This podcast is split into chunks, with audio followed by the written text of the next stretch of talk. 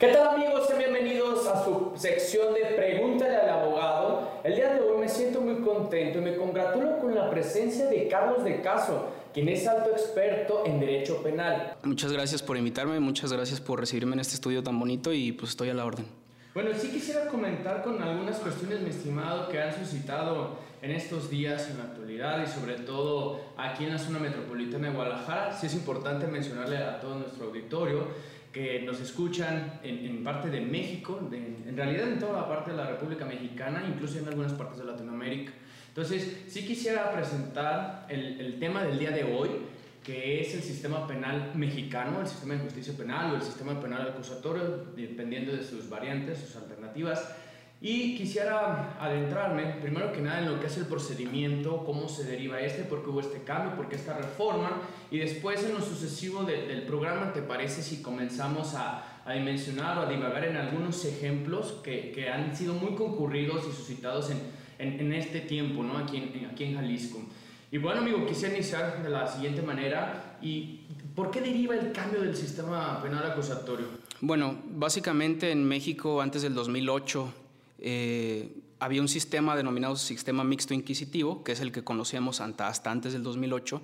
Un sistema este, no es malo, al igual que el de hoy tampoco es malo, pero tampoco es perfecto, el cual colapsó. ¿no? México vivía una ola de, de violencia tremenda, este, el país estaba eh, con los pies para arriba. Entonces trataron de darle al sistema penal mexicano una refrescada. ¿En qué consistió esa refrescada? En la reforma del artículo 20 constitucional, que es el que, digamos, hace, es la génesis del sistema penal acusatorio mexicano. ¿no?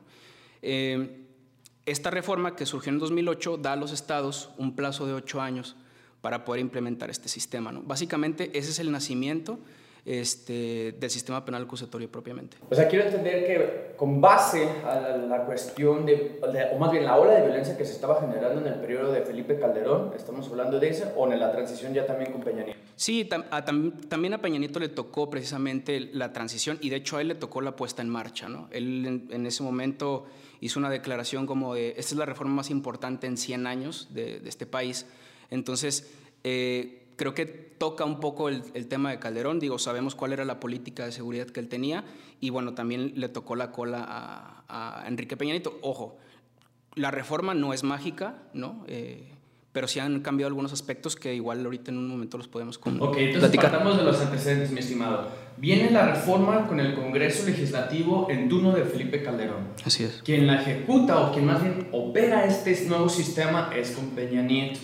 Ok, entonces ahora sí, ya, ya estando en, en tiempo de, escena, en, en, el lapso de, de Enrique Peña Nieto, ¿Cómo se integra? ¿Cómo, ¿Cómo se ajusta a la nueva normalidad? Hablando del 2012 al 2018. Bueno, mencionabas que eran ocho años para que las autoridades se homologaran con este nuevo sistema. Plazo límite 2016. ¿no? Plazo límite 2016.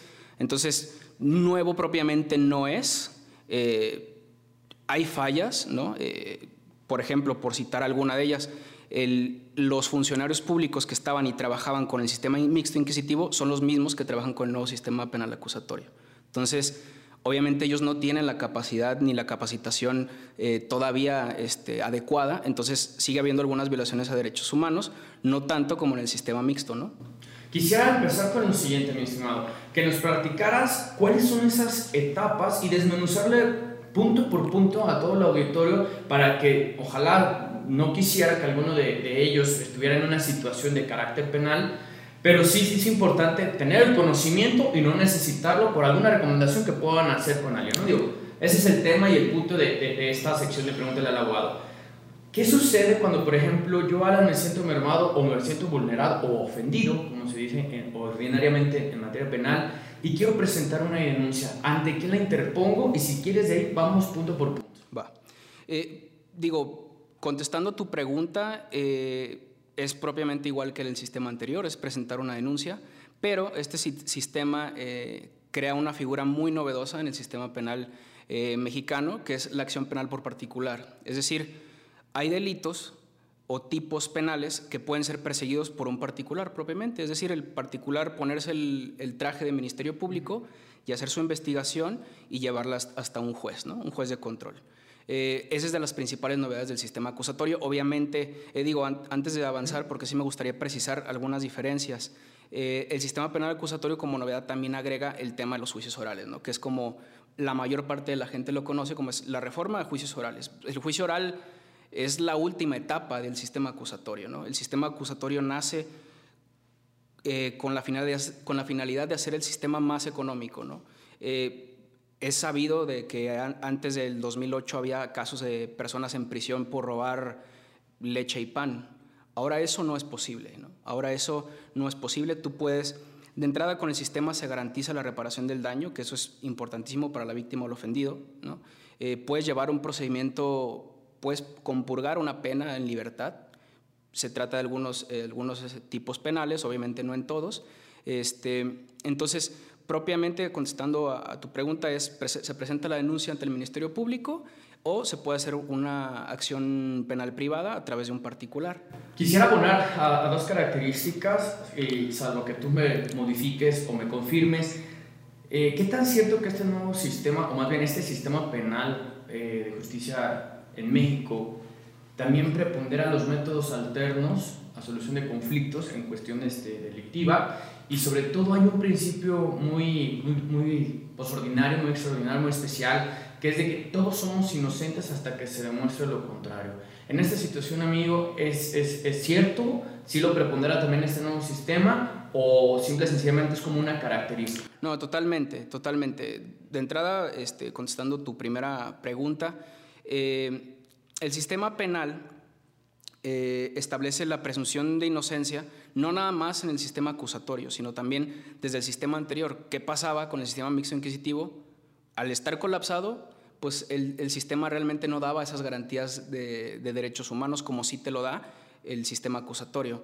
Al día de hoy, una persona, eh, por llamarlo, yo sé que lo vamos a tocar más adelante, pero igual una persona eh, influencer eh, que se hizo muy famosa en el caso de Justop, al día de hoy sigue siendo inocente. Sé que está en prisión, prisión preventiva, pero sigue siendo inocente. ¿no?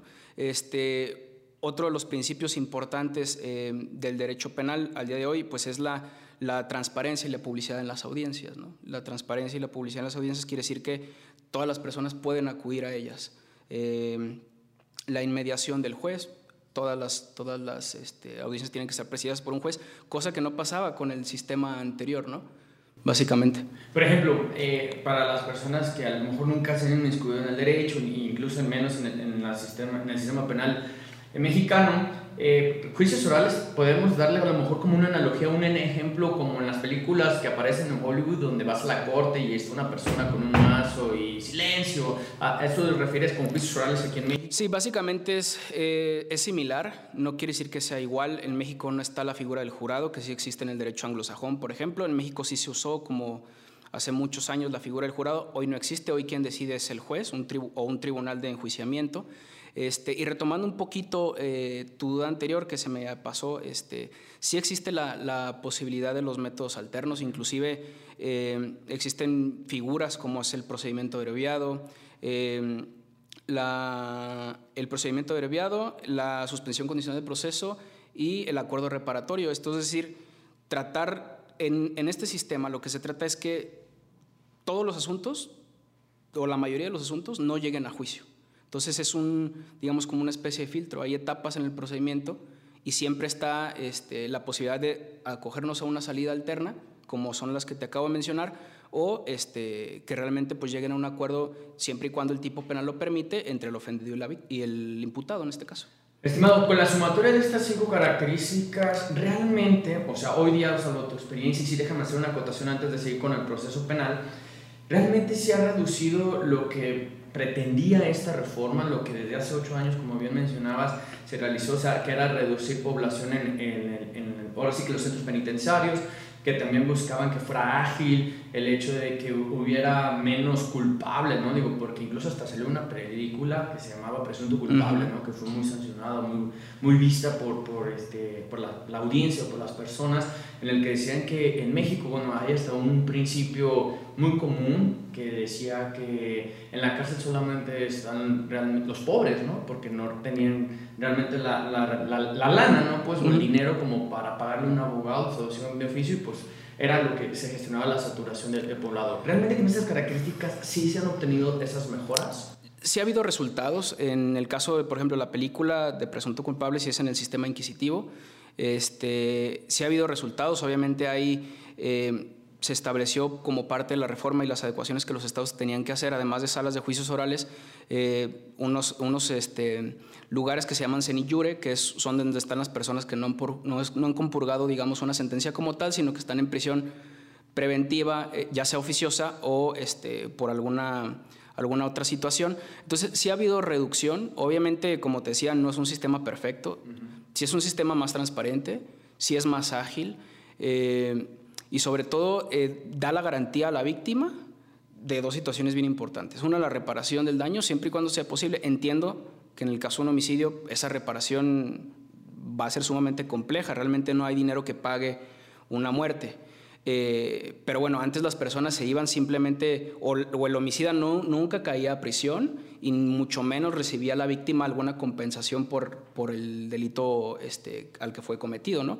Entonces, estas, estas características como es eh, la reparación del daño y además que la víctima pueda ser asistida por un asesor jurídico que vele, eh, digamos, por sus derechos, la fiscalía va a acusar, pero el asesor jurídico va a revisar el trabajo de la fiscalía. Eso es muy importante. Eh, las personas, entiendo tu comentario y es muy común, en México se suele decir que la salud y la justicia es para quien tiene dinero. con el nuevo sistema lo que se prevé es que todas las personas ya sean imputados o sean eh, víctimas o ofendidas de algún tipo penal o algún delito, este, están asistidas siempre por, por un abogado defensor público.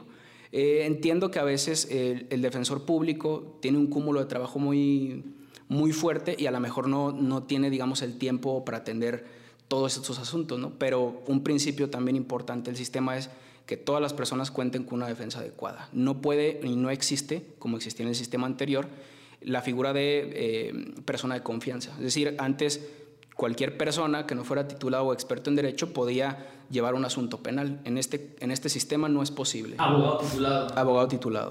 Y, y, si estamos hablando de menores, tienes que tener una especialidad para litigar asuntos de menores. Oye, por ejemplo, ¿este abogado titulado puede hacer representación en las 32 entidades federativas? Totalmente, sí, totalmente, porque ahí habría que conocer nada más el Código Penal del Estado al que se va a litigar y el Código Nacional de Procedimientos Penales, pues es, digamos, eh, el cuerpo normativo, así es. Ya la entidad te genera la ley así es. en cuanto al procedimiento. así es, totalmente. Oye, mi estimado, retomando ahora sí, vaya el, procedimiento, yo interpongo la denuncia, la interpongo ante quién, ante la fiscalía, ante una procuraduría, ¿qué es lo que nos señala el código? Sí, puede ser ante la fiscalía, puede ser inclusive la misma fiscalía tiene, digamos, eh, oficinas no nada más en calle 14, ¿no? Tiene oficinas en varias partes del estado este, inclusive pues obviamente en, otros municipios, ahí la puedes presentar, puedes presentarla a través de, un abogado, nosotros también podríamos, digamos, asistir a las personas en presentar su denuncia, que también es aconsejable porque muchas veces la fiscalía este, pues tiene tanto trabajo que levantar una denuncia no lo hace con el detalle eh, que se necesita, ¿no? Entonces, a, a través de eso se presenta denuncia y digamos que ahí da génesis el procedimiento. De igual manera, funcionaría, y ahora sí que en su particularidad, cada entidad de las entidades que integran el, el, Tal país, ¿no? Estimado, ok, una vez que ya la Fiscalía recibe o admite tu denuncia, ¿qué procede con, con, esta autoridad? ¿Qué es lo que realiza? Bueno, la Fiscalía empieza, digamos, la etapa de las más importantes ¿no? dentro de un procedimiento penal, que es la investigación inicial. ¿Qué pasa en esa investigación inicial? pues la Fiscalía se hace llegar de todos los medios de prueba y de todos los indicios que sean posibles. Eh, en este sistema, eh, a diferencia del anterior, todos los medios de prueba son válidos. Todos, todos, todos son válidos. Conversaciones de WhatsApp, teléfonos celulares, mensajería instantánea, correos, todo, videos, todo. Todo se puede aportar. Siempre y cuando, la, cuando tú aportes esa prueba no estés violando el derecho humano de otra persona. Es decir, se pueden, se pueden intervenir teléfonos, obviamente eso es con una autoridad, mediante una autoridad judicial, tal cual lo marca la Constitución, si es posible. Eh, y lo interesante de este procedimiento, bueno, de este sistema propiamente es que eh, antes, en el sistema inquisitivo, eh, el, juez, digamos, las partes no estaban bien divididas, ¿no? El juez y la fiscalía eran uno mismo, entonces el imputado tenía que pelear contra el juez y contra la fiscalía. En este sistema, ¿no? El, el juez es simplemente un árbitro de la contienda, entonces ya no le corrige el juez las pruebas a la fiscalía. Entonces es importante acotar eso y mencionarlo porque las pruebas que recabe la Fiscalía en la investigación inicial son primordiales para la acusación que va a ser después. Por eso se le llama sistema penal acusatorio. Así por es. La cuestión de que la Fiscalía antepone las pruebas pertinentes que el mismo juez de control, si tengo mal entendido, recibe o desecha. ¿no? Tal cual, tal cual. En el sistema acusatorio se llama acusatorio tal cual porque la, fiscal, la fiscalía perdón, acusa a una persona. Tú como persona, si eres conducida a un tribunal o a un, con un juzgado de, a un juzgado de control, tú vas con el velo de la inocencia. Tú eres inocente. La fiscalía tiene que comprobar más allá de todo razonable que eres culpable de un delito. Para, déjame este, interferir un poquito, mi estimado. En la cuestión, por ejemplo, de la fiscalía, para decirle a todo el auditorio de, de, de Fitmasters, es donde se encuentra el agente del Ministerio Público. Así es. ¿no? Porque normalmente nosotros aquí en México lo entendemos como el ente que, que, regula el orden público, ¿no? Pero a lo mejor en Latinoamérica me están escuchando ya mencionar Ministerio Público como que hace ya mayor referencia. Sí, Ministerio Público. Ok, perfecto. Una vez que el Ministerio Público integra toda esta carpeta de investigación. Así es.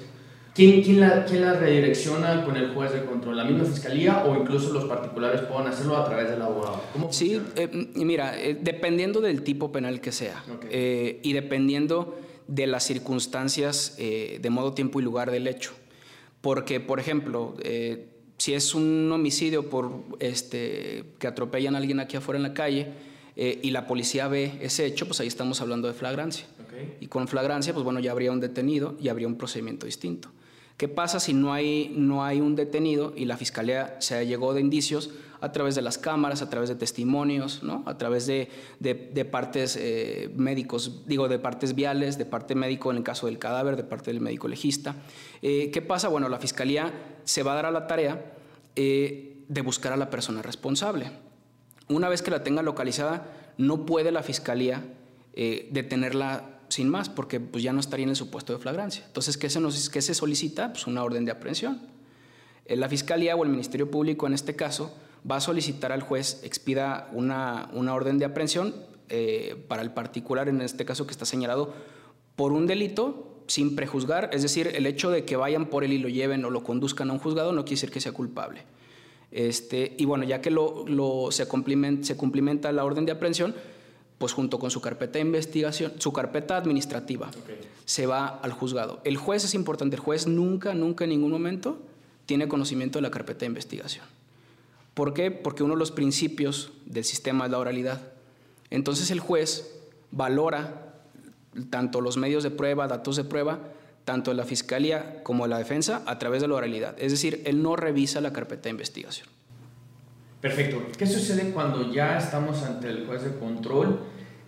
¿Qué pasa con el, con el imputado? ¿El imputado se encuentra libre, está en previsión preventiva o eso quién te lo, quién lo, te lo identifica o te lo señala? ¿La misma ley? La misma fiscalía dentro de la investigación y depende de cómo vayan haciéndola, ¿no? Dependiendo del tipo de delito. Ahí tú puedes ser conducido eh, a una audiencia inicial, que es la audiencia, bueno, no principal, perdón, sino la Pero primera. Antes de vincularse a proceso. Así es, antes de vincularse a proceso. Este, tú puedes ser conducido eh, por la fuerza pública, puedes ser eh, señalado para que participes y asistas, este, o puedes estar ya en prisión preventiva este, o, a o a través de una complementación de una orden de aprehensión.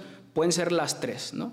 ¿Cómo te pueden detener fácil? Puede ser a través de una flagrancia, ¿no? Un, una orden de aprehensión o un caso fortuito o, o, fuerza mayor, ¿no? Que, digamos, estamos aquí dentro de, de, de, este estudio que está muy bonito, les repito, este, y escuchan, escuchan balazos dentro, eh, la policía tiene la autorización de entrar, ¿no? Porque está, va a proteger un, un bien jurídico que en este caso podría ser la vida, ¿no? Charlie, háblanos más al respecto de la audiencia inicial. Bueno, en la audiencia inicial se discuten varios, varios temas importantes, ¿no? Si, el imputado fue conducido eh, a través de una flagrancia, se, va a ver, se va a hablar de una control de la detención. ¿Qué pasa en una control de la detención? Bueno, estamos hablando de que la fiscalía va a decirle al juez por qué fue legal la detención de esta persona. Es decir, porque yo lo, yo lo conduje, lo aprendí en este momento a través de por la policía investigadora o por la policía este, municipal, estatal, lo que se trate, porque yo lo aprendí y estos son, digamos, los hechos, modo, tiempo y lugar del por qué lo aprendí. Ese es el primer debate que se abre en la audiencia inicial. ¿Qué pasa si el juez decreta de legal, ilegal la detención? En ese momento, materialmente, el imputado puede pararse y salirse. Porque la, la libertad tiene que ser material. Me ganaste con la pregunta porque te iba a preguntar desde la perspectiva del abogado si en la audiencia inicial es donde en la representación podemos poner en discusión la libertad del, del, del ciudadano. ¿no? Es decir, que por ejemplo muchos se ha advertido de que, bueno, ordinariamente en México sucede, no en todas las autoridades municipales o del Estado, que por ejemplo una vez que detienen a una persona les dan el famoso paseillo. Sí. No los trasladan directamente Eh, a la y- autoridad. sí, sí. Dicen que es una violación a los derechos. No, es totalmente una violación. Eh, para hacerlo de manera, digamos, rápida y, y fácil, este, cuando hay una detención, eh, la policía tiene que realizar un informe policial homologado. Eh, en ese informe policial homologado tiene que poner todo, horas, eh, con quién habló, qué pasó, qué vio, absolutamente todo. La policía propiamente, para, digamos, procesar a una persona, necesita el mando y conducción del Ministerio Público. Una vez que el, man- el Ministerio Público le da esa autorización de mando y conducción, tiene que esa persona ser, eh, digamos, publicada en el Registro Nacional de Detenidos, que es un requisito también. Entonces, todas estas situaciones, además de que tienes que poner como el modo, tiempo y lugar, hora y todo, todas estas situaciones la defensa del imputado las va a revisar. Entonces, puede que haya vacíos en el tiempo. Puede decir, oye, si tú estabas a cinco minutos de la calle 14 y me dijiste que pusiste a disposición del Ministerio Público al imputado dos horas después, ¿qué pasó en ese lapso de tiempo? ¿No? ¿Hubo tortura? ¿Qué pasó? ¿Por qué tanto tiempo si estás a cinco minutos de la calle 14? Eso se evalúa. Entonces, esos son de los, de los argumentos que la defensa hace valer en la audiencia inicial, en la primera fase de debate, que es el control legal de la detención, en caso de que haya sido eh, puesto a disposición del juez de esta manera, ¿no? E- y en, esa, en ese momento, si, si el juez decreta de ilegal la detención, la persona se puede ir, de hecho se tiene que ir, porque como te comento, la libertad tiene que ser material. Si decreta de ilegal la detención, la persona se queda por el momento. No quiere decir que se vaya a quedar presa, sino se queda por el momento. Nada más como acotación, la calle 14 es donde se encuentra ubicada la Fiscalía General del Estado. Así es, así es. una referencia. ¿Cuál calle 14? no? Sí, sí, sí, la calle 14. Ok, ya terminamos audiencia, de, audiencia inicial, ya estamos con el, eh, con el juez de control. ¿Qué sucede ya estando en esa instancia? De- después de la audiencia inicial, obviamente si, si vas conducido por una orden de aprehensión, no se discute porque esa orden de aprehensión la libró un juez, entonces está perfectamente, bueno, se entendería que está legalmente hecha, ¿no? ¿Qué pasa después de la audiencia inicial? Bueno, se, se- pasamos a la etapa de la formulación de imputación. ¿Qué es la formulación de imputación? Pues es la lectura de la Fiscalía o del Ministerio Público hacia la persona imputada sobre el delito que se le está persiguiendo. Es decir, la lectura, el modo, tiempo y lugar eh, de, lo que, de lo que pasó y el delito que se le está imputando. Feminicidio, violación, extorsión, secuestro, lo que sea. Ese es el puro conocimiento. Como defensa, puedes hacer acotaciones y precisiones, pero no hay debate. ¿Qué pasa después de la formulación de la imputación? Viene la vinculación. La vinculación A proceso. a proceso. Es decir, al imputado. Así es. La, la vinculación a proceso al imputado. En la vinculación, obviamente la fiscalía ya va a decir, o ya dices, yo tengo los elementos suficientes y los medios de prueba suficientes y la razón de que esta persona que está aquí, señalada como un, como un imputado, Claro. cometió el hecho que yo lo documenté en la formulación de imputación. Ahí qué pasa? Se abre un- una especie de oportunidad para el imputado, que sería la oportunidad de declarar. ¿no? Esta oportunidad la va a tener durante todo el procedimiento. ¿Qué se aconseja siempre? Pues que no lo haga. ¿no? Se aconseja siempre que no se declare. Este, ¿Por qué? Porque el silencio no lo perjudica. ¿No? Está el famoso dicho, gánamelo, el de este, "N- soy dueño de lo que callo y esclavo de lo que hablo, entonces lo mejor es no declarar, hacer silencio. Este, ¿Y qué pasa después de la vinculación a proceso? Si la persona decide declarar o no decide declarar, se continúa y ahí vamos a hablar de eh, las medidas cautelares, ¿no? que podrían ser medidas cautelares ir a firmar eh, o dependiendo del tipo de delito, eh, no se abre este debate. ¿no? Si es un delito de, de prisión preventiva oficiosa, no se abre el debate y también se abre la oportunidad de, eh, de fijar un tiempo estimado para la investigación complementaria. La investigación complementaria, perdón que me vaya muy rápido, ¿eh? la investigación complementaria es básicamente eh, un plazo, digamos, más allá del, no, no, no mayor a los seis meses, en el cual la Fiscalía puede estar todavía aportando datos de prueba. Ese es el, el contenido, digamos, de la audiencia inicial. ¿Todavía existe como medida cautelar el arraigo, mi estimado, en este sistema? Es posible el arraigo, pero en ciertos tipos de delitos, no en todos. ¿Y eso usted los especifica la Constitución o el Código Nacional? Sí, el Código, el Código Nacional, la Constitución y el Código Nacional, ¿no? que es el que establece el procedimiento penal para toda la República. ¿Qué sucede ante esta etapa? ¿Cuándo es cuando realmente ya nos integramos al juicio oral? O sea, no, para el juicio oral faltaría bastante, digo, de la, de la etapa inicial. Pasando la etapa inicial, sigue otra audiencia o otra etapa que sería la, la, la etapa intermedia o, la audiencia intermedia o también como le, le conocen, la audiencia de preparación a juicio.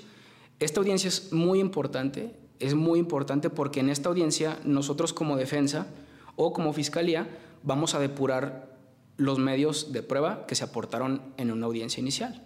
Es decir, señalar los medios de prueba, eh, ¿sabes qué? Este documento que está aportando el Ministerio Público este, está en contra de los derechos humanos por esta, esta situación.